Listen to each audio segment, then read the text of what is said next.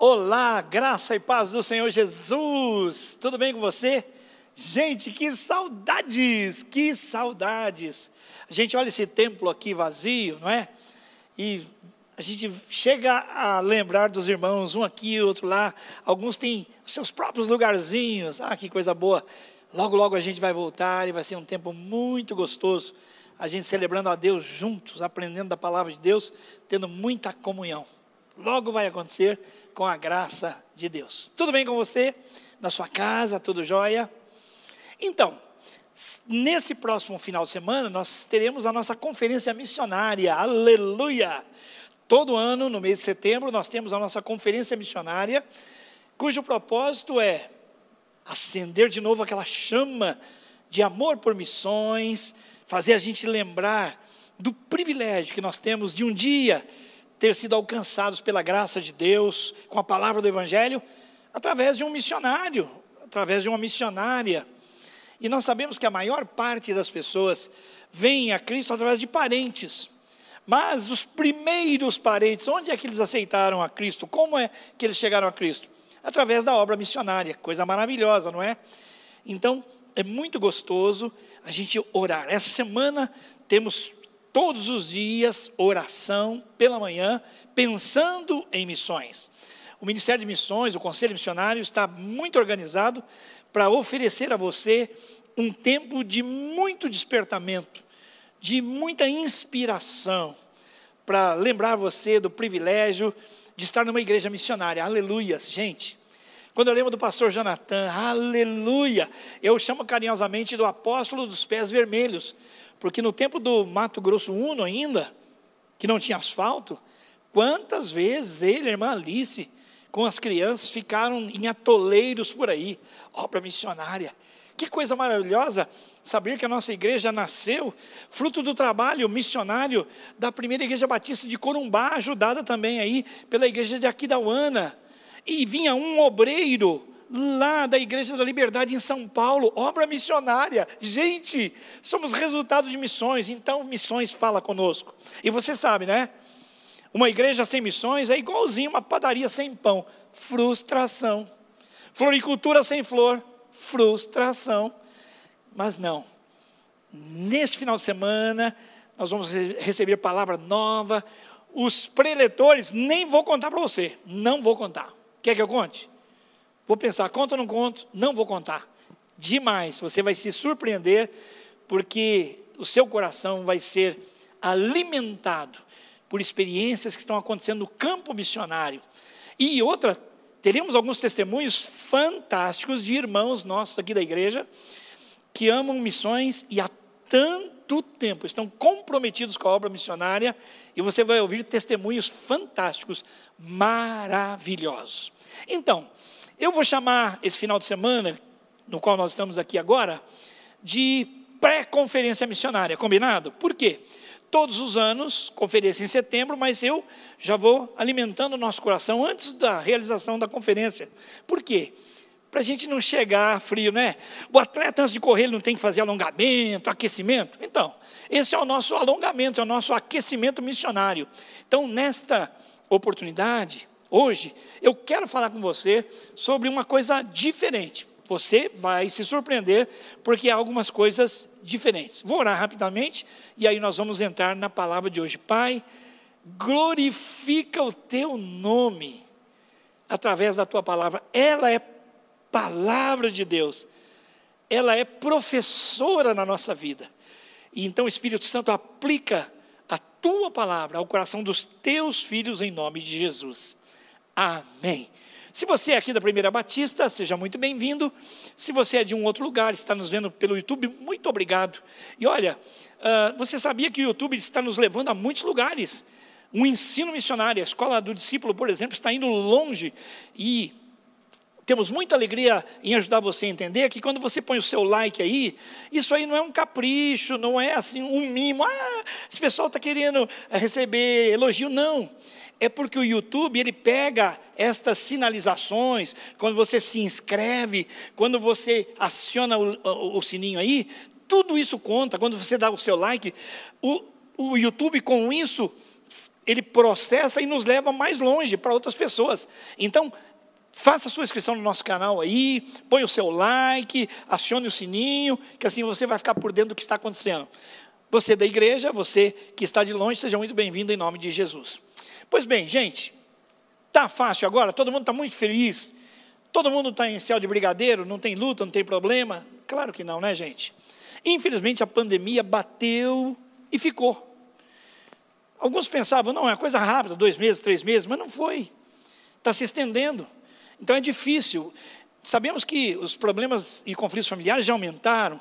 Sabemos que tem gente desempregada. Que coisa triste. Gente que já perdeu parte seu, da sua remuneração, empresas que fecharam. E o pior, né, gente? Nós somos solidários, nós lamentamos profundamente aqueles que perderam entes queridos.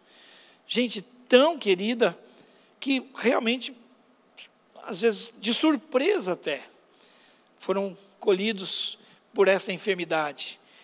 Nós somos solidários e oramos para que Deus conforte você. Por outro lado, nós celebramos também, porque alguns irmãos estão passando por esse vale de sombra de morte e estão saindo do outro lado. Um dos pastores da nossa equipe da igreja, não aqui da sede, mas de uma das nossas é, instituições, é, estava com Covid, estava internado, deveria sair daqui dois dias. E ontem eu, procurando falar com ele, saber com a família, bom, está em casa, glórias a Deus. Então nós choramos, claro, e lamentamos pela perda de tantas pessoas, mas também celebramos, não é? Porque muitas pessoas, mais pessoas, têm sido recuperadas graças a Deus. Nesse tipo de pandemia, a coisa está mais fácil ou está mais difícil? Mais difícil. E como nós estamos numa pré-conferência missionária, eu queria chamar a sua atenção para pensar no nosso missionário. Para o nosso missionário, as coisas estão mais fáceis ou mais difíceis? Os nossos projetos sociomissionários, que trabalham com crianças não é, abusadas, trabalham com mulheres também, que vêm de uma situação de vulnerabilidade, e também outros setores que trabalham com crianças, outros parceiros nossos, quem dá apoio lá na Santa Casa, né, quem está também ajudando pessoas que estão no sistema prisional. Tudo ficou mais fácil? Não, claro, ficou mais difícil. E é nessa hora que a gente tem que fazer uma avaliação e dizer: nós, como igreja, e nós, como cristãos, o que nós temos de fazer? Gente, nós temos de nos lembrar que Deus continua sentado no alto e no sublime trono, e tudo está sob controle. Vamos nos aliar e alinhar na vontade de Deus. Vamos persistir orando, buscando o Senhor, buscando renovação, consagração em nome de Jesus. É isso que precisamos fazer. Salmo 23, 1 continua sendo o nosso salmo preferido. O Senhor é meu pastor e nada me faltará. Mas eu quero voltar. E o missionário que está longe? Temos vários missionários longe. Eles estão melhores? Tem mais grana agora? Tem mais risco ou menos risco? Claro que está difícil. É por isso que nessa pré-conferência missionária, eu queria falar com você que existe um verbo novo para mim, o verbo missionar. Como você já deve ter percebido, missionar tem a ver com missão, com cumprir a missão, com anunciar, com evangelizar, com ajudar, com apoiar a obra missionária. A igreja, diante desse cenário, como é que ela fica? Vamos ficar reclusos, presos? Não. O templo esteve fechado e ainda está, mas já estamos retornando com as nossas atividades presenciais, embora com limitações. Mas a igreja nunca esteve fechada, o templo sim, mas a igreja não, avançando. Por quê? Porque nessa hora de pandemia, dificuldade, nós temos que decidir: vamos parar ou vamos avançar? O que, que você me diz aí de casa agora? Fala bem alto para mim: vamos parar ou vamos avançar? Claro, vamos avançar. E por isso que eu queria ler para você hoje algumas coisas sobre missões. Ser um missionário não é só algo que acontece com quem tecnicamente é um missionário. Recebeu um chamado, foi preparado numa agência missionária, foi enviado. Não, não. Eu me lembro do nosso querido pastor Luiz Amaro que disse: Olha, cada coração com Cristo é um missionário. Por quê? Porque cada coração sem Cristo é um campo missionário. Assim, você e eu estamos em missão. E aliás, não somos só nós, não. Olha o Salmo 90, versículos 1 e 2 diz assim: Olha, lá no Antigo Testamento o povo já estava em missão. Cantai ao Senhor, bendizei o seu nome, anunciai a sua salvação de dia em dia, anunciai entre as nações a sua glória, entre todos os povos as suas maravilhas. Dai ao Senhor a glória devida ao seu nome. Trazei ofertas e entrai nos seus átrios adorai ao Senhor na beleza da santidade, tremei diante dele todos os moradores da terra, e dizei entre as nações: O Senhor reina. Vamos juntos? O Senhor reina. Apesar de pandemia, de luta, desemprego, mortandade, o Senhor reina. Ele julgará todos os povos com retidão.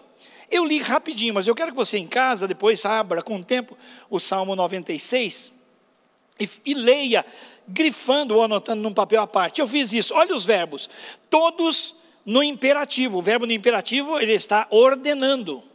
Ele não está pedindo nem sugerindo, está ordenando. Então, o, texto só mostra verbos assim no imperativo. Veja assim: cantai, depois cantai de novo, cantai, tem que cantar três vezes. Bendizei, anunciai, anunciai, dai ao Senhor, trazei, entrai, dizei, trazei de novo, adorai mais uma vez, tremei e dizei: O Senhor reina. Isso, Salmo 96 é um salmo missionário. Está dizendo que a bênção da salvação não é só para o povo de Israel, não. É para todas as nações, para todos os povos. Então, o povo de Deus sempre esteve em missão. No Evangelho, você conhece Marcos, Lucas, João, Mateus. Estamos em missão. Estamos em missão. Agora, o verbo missionar, ele implica algumas ações. Para missionar, nós precisamos orar, sim ou não? Para missionar, nós precisamos também consagrar nossas vidas. Sim ou não? Precisamos desafiar pessoas para aceitarem o convite missionário.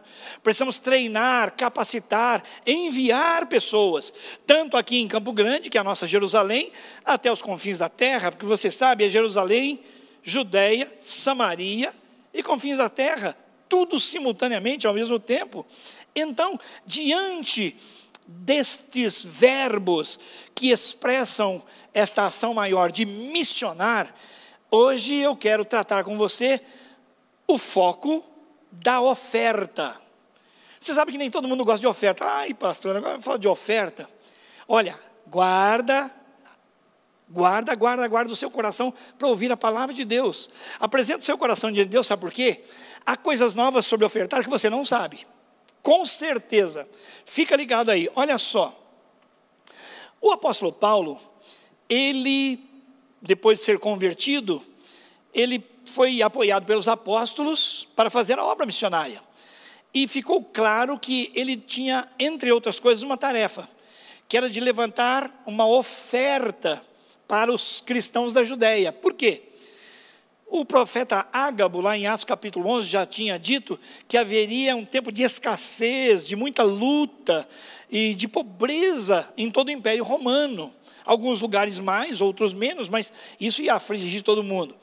Então o apóstolo Paulo propôs no seu coração agradar a Deus e cuidar dos irmãos, fazendo o quê? Uma coleta, arrecadando dinheiro de igreja em igreja, as igrejas gentílicas, aquelas que não eram de Jerusalém nem da Judéia, para levarem recurso financeiro para abençoar aqueles irmãos que estavam passando por lutas. Eles estavam debaixo de perseguição. Se você ler Atos capítulo 8, a perseguição pegou dura. Só os apóstolos ficaram em Jerusalém, os outros todos tiveram que sair de Jerusalém.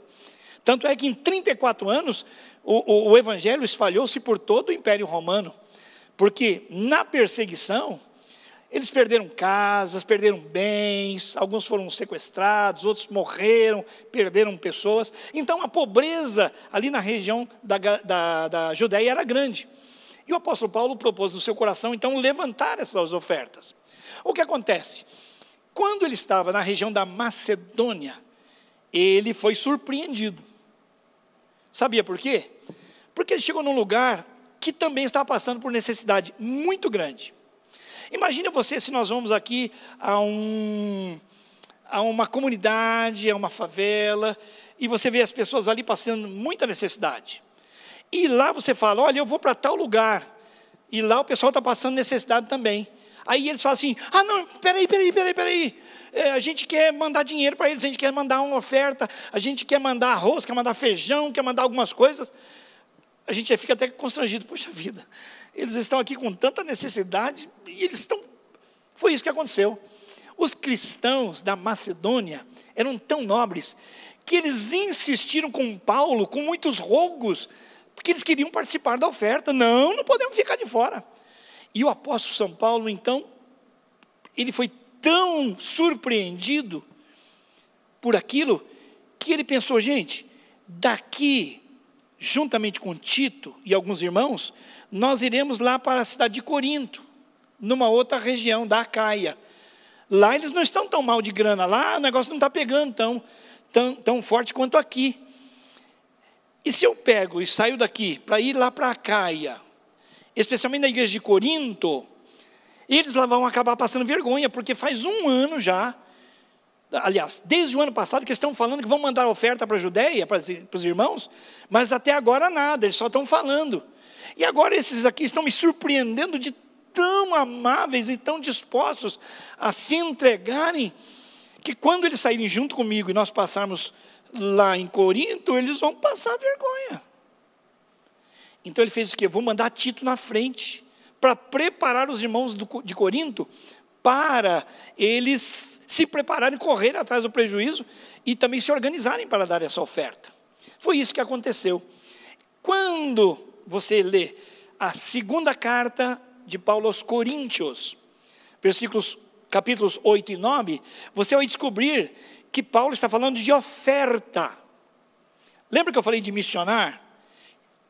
Uma das ações para missionar é ofertar, é contribuir, é financiar a obra de Deus, pois esses dois capítulos falam disso. E ele usa uma terminologia diferente. Tanto é que eu extraí para ser tema desta palavra, presta atenção, o tema desta palavra é ofertar a graça que poucos desejam. É estranho esse nome?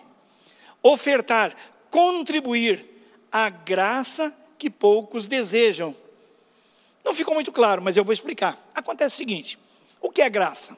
É um favor imerecido. Você ganha uma coisa sem merecer. E a Bíblia geralmente tem esse conceito para a graça. Só que há dois textos bíblicos que são diferentes. Um é, está em Filipenses capítulo 1, versículos 29 e 30, que diz assim: Paulo dizendo aos, aos cristãos Filipos: Porque a vocês foi concedido, em relação a Cristo, não somente crer nele.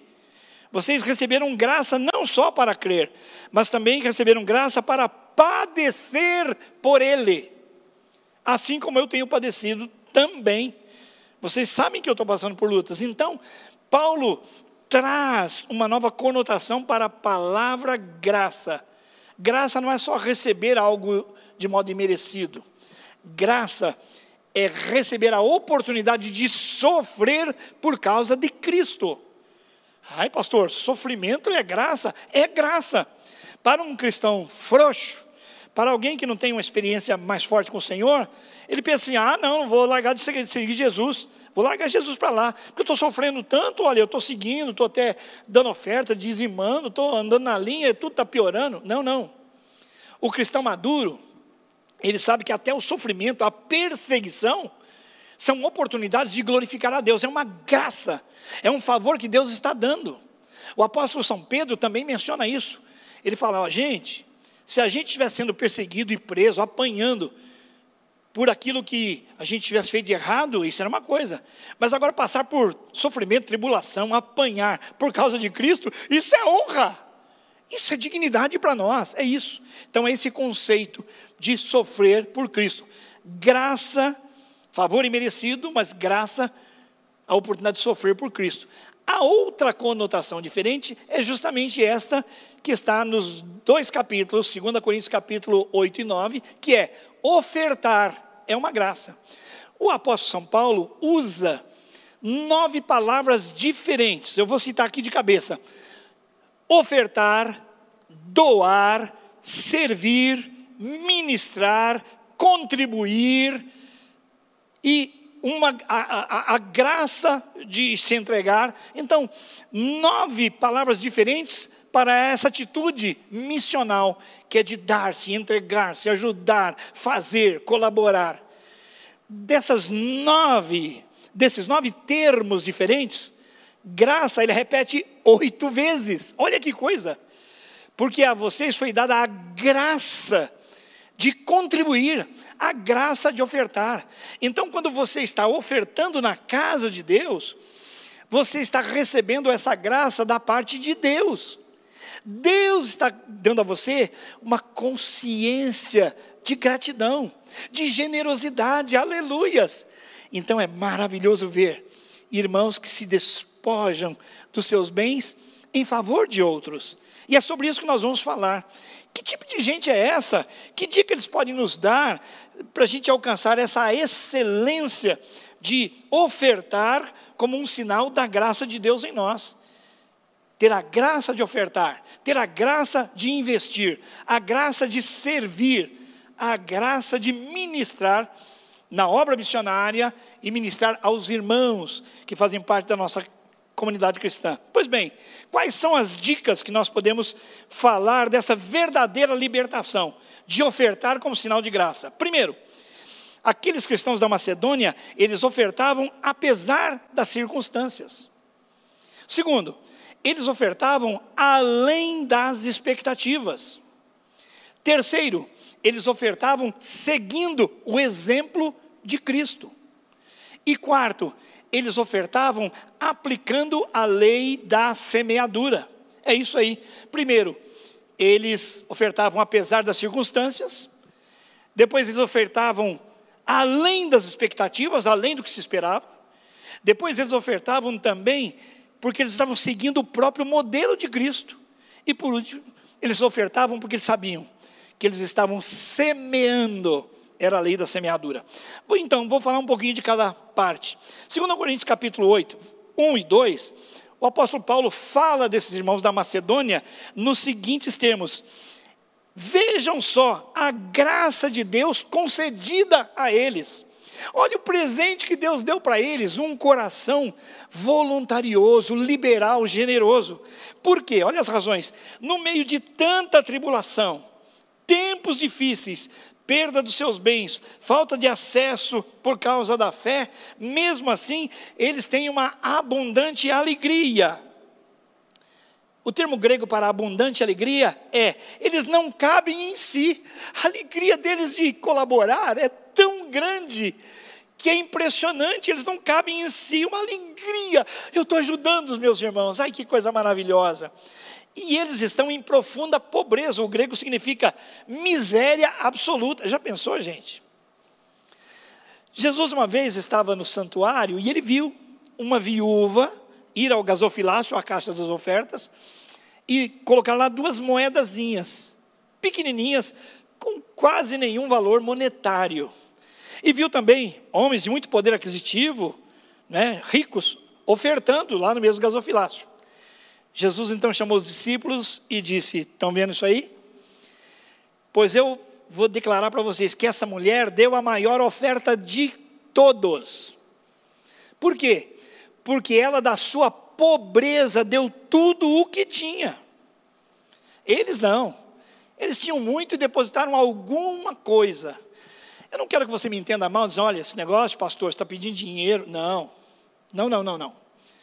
Eu estou com um texto bíblico inspirado pelo Espírito Santo, que é instrução, que é sabedoria para mim e para você. Eu quero essa graça de ofertar, de ser liberal, generoso. Eu quero ser como eles, apesar das circunstâncias, de modo que eu vá além das expectativas, porque Cristo fez isso. E eu sei que estarei também semeando. Uma ilustração que eu lembrei sobre ofertar apesar das circunstâncias. Eu fui pastor em São Bernardo do Campo e nós tínhamos um irmãozinho lá muito querido, eu não vou dizer o nome dele, claro. E ele tinha muita é, limitação financeira. Morava também numa casa com bastante limitação. E quando a igreja fazia, por ocasião da construção, por exemplo, ou uma campanha missionária, aparecia lá uma aliança, a minha aqui na mão esquerda. E aí o pessoal, mas essa aliança? Alguém diz: olha, olha, do irmãozinho lá. Ele não tem dinheiro, ele deu aliança. Aí os tesoureiros falavam: não, o que nós vamos fazer? Vamos arrematar isso aqui, vamos devolver a aliança para ele. Imagina. E aí dava-se um jeito e dava aliança para o irmãozinho. Ha! Bastava ter outra campanha, estava a aliança do irmão lá outra vez. Por quê? Ele tinha extrema alegria, ele queria dar, mesmo não tendo. Foi isso que Paulo falou dos macedônios, que eles se ofereceram, e não só as ofertas, antes ofereceram a si mesmos, a Deus e aos líderes. Olha que coisa impressionante. Eles se tornaram disponíveis para Deus e para a liderança dizendo: Conta comigo, eu quero participar. Eu não me aguento de alegria de participar. Aquele irmãozinho, lá daquela outra igreja, também na época de frio, e lá muito frio, a igreja, alguma, eh, eu me lembro de uma situação, levou cobertores para lá. Sabe o que aconteceu? Os cobertores foram para os vizinhos. E a gente fala, mas meu pai, como que nós vamos fazer? Você auxilia, você ajuda, o irmão distribui. Mas ele não cabia em si de alegria de servir. Que coração! Apesar das circunstâncias, ele era assim. Pois bem, isso aconteceu várias vezes. Aí um irmão que trabalhava numa indústria, era um gerente, ele tinha capacidade para contratar, ele falou, vou investir nesse moço. Conversou com o pessoal do RH, combinou direitinho, falou, olha, vou trazer alguém, nós vamos capacitar, vamos treinar e vai ser muito joia. E avisou, todo mundo ficou contente, ah, que legal, o irmão agora está empregado, tem um emprego melhor. Passa um tempo e ele olha, cadê o cara? Cadê o irmãozinho? Aí ele fica sabendo. O irmãozinho foi lá e levou o irmão dele para ocupar aquela vaga. Mas por quê? Não, é melhor para ele. Ele tem mais necessidade. Gente, isso sim é ofertar, apesar das circunstâncias. Tem gente que é rica, mas é paupérrima. E tem gente que tem tão pouco, quase nada, mas é tão rico, porque descobriu que ofertar é uma graça que Deus dá e faz isso com alegria. Segundo, eles ofertam além da expectativa. Ofertar é esta graça que poucos desejam. E a segunda dica para a gente se tornar assim também é ofertar além das expectativas. O apóstolo Paulo diz assim: Olha, eu sou testemunha de que eles se apresentaram como voluntários mesmo antes de serem solicitados. Paulo não chegou lá e falou assim: Pessoal, está acontecendo o seguinte, eu estou levantando uma campanha aqui, não é uma coleta para os irmãos lá da Judéia. Então, se alguém talvez tiver condição, não. Ele disse, não, antes dele mencionar, eles se adiantaram, se voluntariaram, dizendo: olha, nós queremos ajudar. E Paulo ficou constrangido, falando, não, eles, eles têm muita necessidade, mas se insistiram. E aí, nós vemos que o amor é prático, não é se eu posso ou não posso, é o que eu desejo fazer para abençoar as pessoas. Nós somos uma igreja que quer sempre amar a Deus e as pessoas. Por isso nós nos envolvemos. Nesse tempo de pandemia, dê uma ligadinha para alguém, ore com alguém, um pacotinho de sal, uma cesta básica se você pode, um dinheirinho na conta, um favor. Vamos fazer alguma coisa por alguém que precisa, porque ofertar é muito importante. E nesta conferência missionária, que vai acontecer na próxima semana, nós precisaremos, mais uma vez, compor o orçamento da igreja. Todo ano nós dizemos: olha, eu sou o Gilson Breder e o Ministério de Missões pode contar com X para a obra missionária. Todos nós somos convidados a fazer isso. Na verdade, às vezes nós até insistimos, porque às vezes as pessoas ficam assim: olha, eu não sei se eu vou ganhar, se não vou. É, e agora na pandemia, meu Deus, como é que eu vou fazer? Não. Ore, fale com Deus e Vá além da expectativa. Não estou dizendo para você fazer loucura, mas estou dizendo para você prestar atenção na palavra de Deus e considerá-la diante do Senhor em oração, com a sua esposa, com o seu marido e assim. Paulo continua dizendo: olha, eles pediram com muitos rogos, com muita insistência, para participarem a assistência dos santos, quer dizer, dos crentes lá da Judéia. Vamos fazer a mesma coisa. Não vamos ficar parados, não. Vamos nos esforçar. Vamos achar os necessitados. Vamos atrás dessas pessoas para ajudá-las, para apoiá-las. E eles Paulo disse assim também: eles fizeram além do que nós esperávamos, esperávamos. Eles foram movidos por Deus e deram a si mesmos e ao Senhor Jesus e a depois a nós. Então, movidos pelo Espírito Santo, se deram a Jesus e depois a nós. Isso motivou Paulo a tomar os cuidados e mandar Tito na frente. Ó, não vamos passar vergonha não. Avisa os irmãos lá de Corinto, porque o pessoal aqui é consagrado mesmo. Conheci uma irmãzinha, é, muito simples, ela era uma secretária doméstica, e numa ocasião, há muitos anos, onde isso tinha muito pouco valor. Hoje nós reconhecemos mais essas mulheres e esses homens que fazem esse tipo de trabalho. Eles entram na nossa casa, gostam da nossa confiança. E as leis também já mudaram um pouco, embora pouco, mas já melhorou. Mas na ocasião em que era muito mais sensível a situação, aquela serva do Senhor, ela com o seu salário pequenininho, ela guardava dinheiro o ano todo.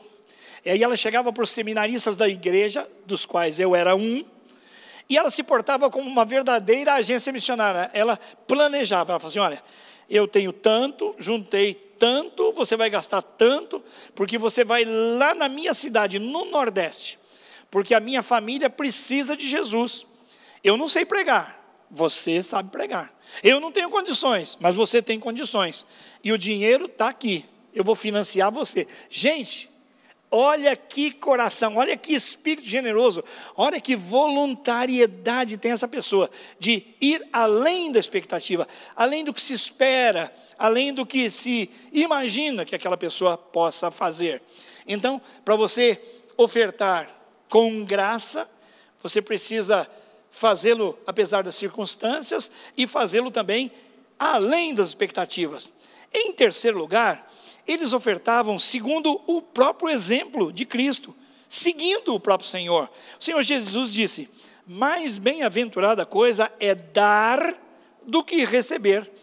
Paulo agora está encorajando os irmãos lá de Corinto a se abrirem também, porque eles falaram, porque ele disse a eles: Olha, vocês já conhecem a graça do Senhor Jesus Cristo, que sendo rico se fez pobre por amor de vocês, para que pela sua pobreza, vocês se tornassem ricos.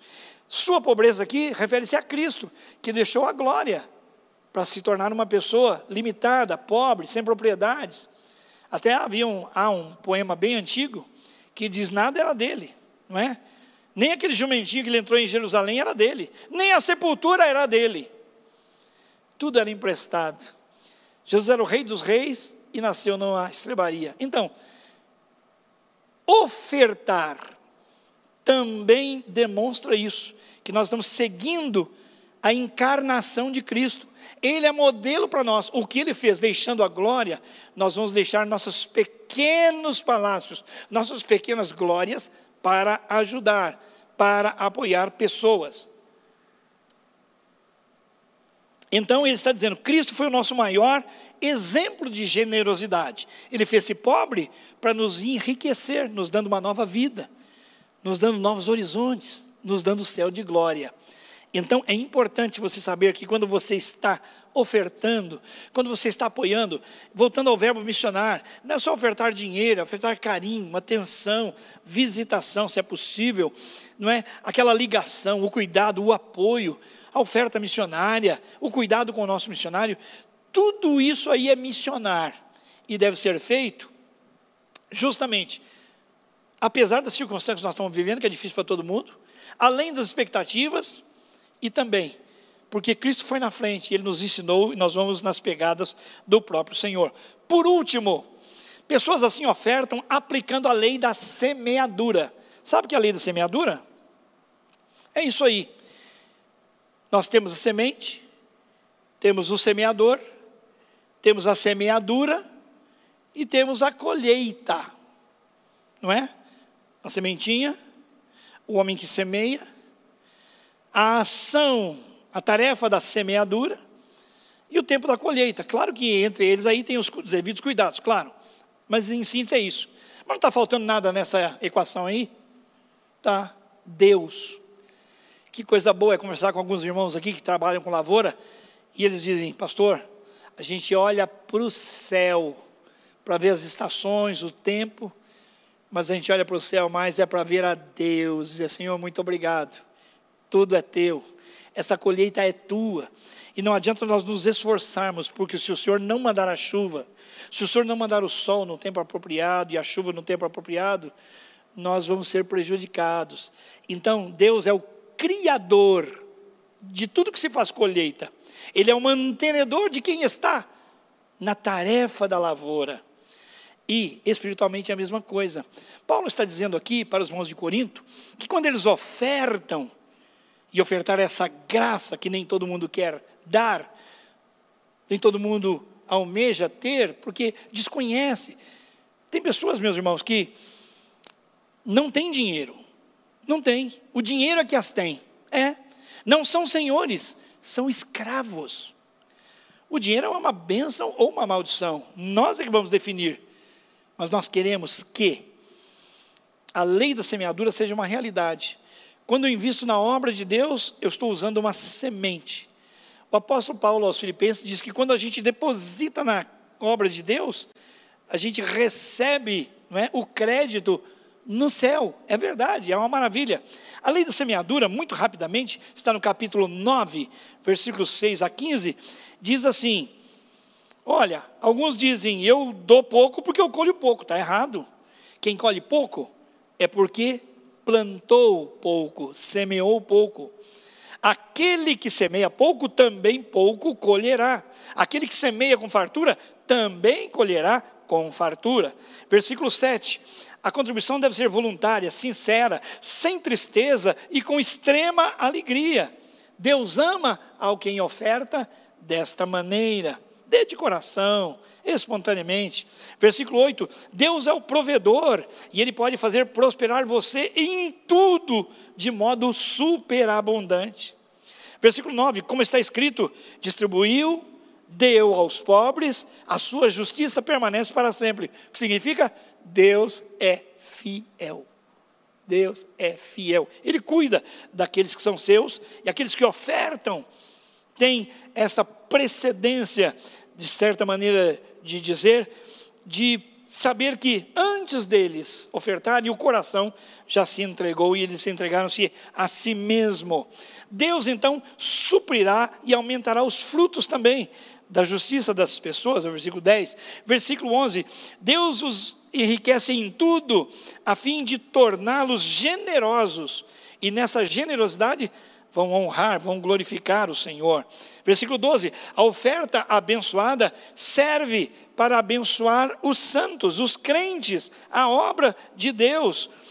Abençoa os missionários e resulta graças para Deus. Coisa maravilhosa é quando você assiste, quando você ajuda, quando você apoia até um ateu, alguém que não conhece o Senhor como você, e ela é obrigada a dizer: Deus te abençoe.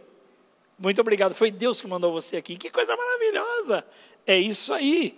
Então, versículo 13. A oferta é uma ministração, você está servindo e você glorifica a Deus pela obediência da vossa confissão, a confissão de fé do Evangelho. E Deus é glorificado com a sua obediência ao Evangelho, porque liberalmente você contribui para com o bem de todos. Aleluia. Versículo 14. Enquanto oram, eles a vosso favor com um grande afeto, em virtude da superabundante graça de Deus que há em vós. O apóstolo São Paulo está dizendo que aqueles que vão receber a oferta agradecem pela vida dos que ofertam. É isso aí. Aquele que recebe a oferta sempre é grato a Deus e intercede pelos ofertantes. É isso aí. Você sabe que quando você oferta na vida de alguém, essa pessoa vai a Deus e fala: Senhor, abençoa o meu irmão, abençoa minha irmã, que teve sensibilidade para me acudir, para me ajudar, para me socorrer. Abençoa, abençoa sua família, faz-o prosperar mais. É isso aí, que coisa gostosa você ganhar o afeto, o carinho, a atenção e a oração de uma pessoa que você ajudou. Versículo 15. Graças a Deus por esse dom inefável. Conclusão: graças a Deus por esse presente indescritível. Gente, isso é que é vida. Isso é que é vida. Ter certeza de quem eu sou, sou filho, sou filha de Deus. Ter certeza de que eu tenho propósito na vida, que eu estou em missão. E para missionar, eu vou investir, vou cuidar, vou me doar, vou presentear, vou acudir, vou socorrer e também vou ofertar, manter a obra missionária. Por último, já que falamos tanto de dinheiro, a Bíblia falou de dinheiro, e lá em 1 Coríntios capítulo 16, versículo 2, há uma orientação sobre como fazer isso.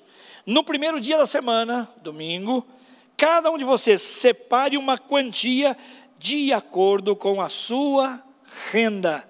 Aí entra a possibilidade de cada um. Aí entra o argumento da proporcionalidade.